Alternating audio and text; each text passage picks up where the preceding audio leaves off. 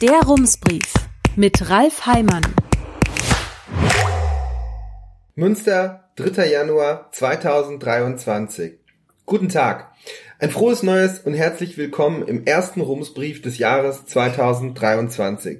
Fangen wir an mit einem kleinen Gedankenspiel. Mal angenommen, man wollte den Menschen zum Jahresbeginn etwas maximal Unsinniges und Unvernünftiges schenken, gewissermaßen ein Fest der Freiheit, dann könnte man zum Beispiel sagen, gegen Mitternacht werfen die Leute in einer Art Ritual brennende Papierrollen auf die Straße und halten sich dazu symbolisch die Ohren zu.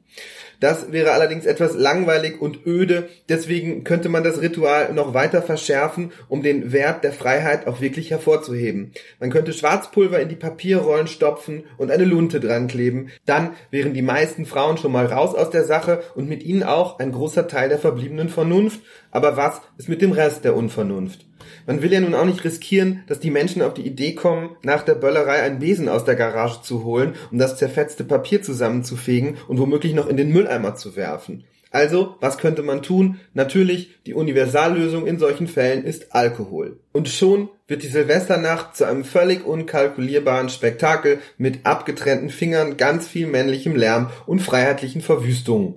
Dann bräuchte man nur noch einen Namen für das Ganze, der nicht auf den ersten Blick preisgibt, worum es hier eigentlich geht. Wie wäre es zum Beispiel mit Brauchtum? Das klingt wunderbar nach Tradition und es ist ein solides Argument für den Fortbestand von allem Möglichen, das seinen eigentlichen Sinn verloren hat. Die bösen Geister von heute lassen sich von Böllern jedenfalls offenkundig nicht mehr vertreiben. Mit dem Argument Brauchtum wäre man nach der Pandemie gut aus der Nummer rausgekommen. Zwei stille Jahre ohne stadtweite Böllerei sind ja irgendwie auch eine Tradition, die gepflegt werden möchte. Es gäbe aber auch noch einen anderen Weg.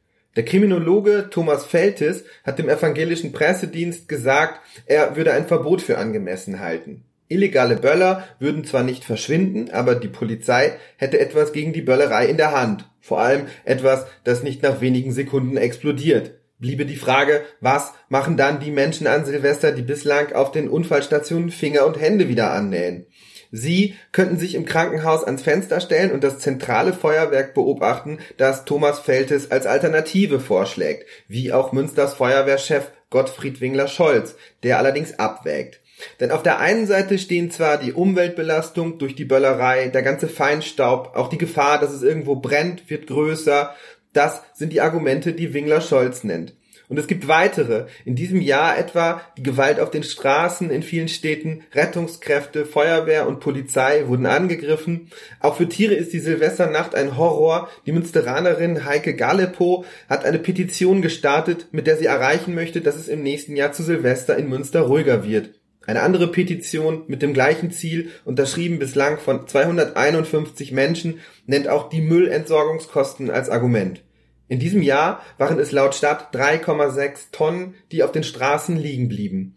Doch das Hauptargument für die Böllerei wiegt bislang schwerer. Es ist im Grunde einfach der Spaß, die Freiheit, etwas zu machen, das unsinnig und unvernünftig ist. Ganz im Sinne der Band Tokotronic, die singt, pure Vernunft darf niemals siegen. Leicht verdünnte, aber vielleicht schon. Der Deutsche Städtetag schlägt größere Böllerverbotszonen in den Städten vor oder, wie Münsters Rathausbündnis es sagen würde, die weitgehend böllerfreie Innenstadt. Herzliche Grüße, Ralf Heimann. Rums, neuer Journalismus für Münster. Jetzt abonnieren. rums.ms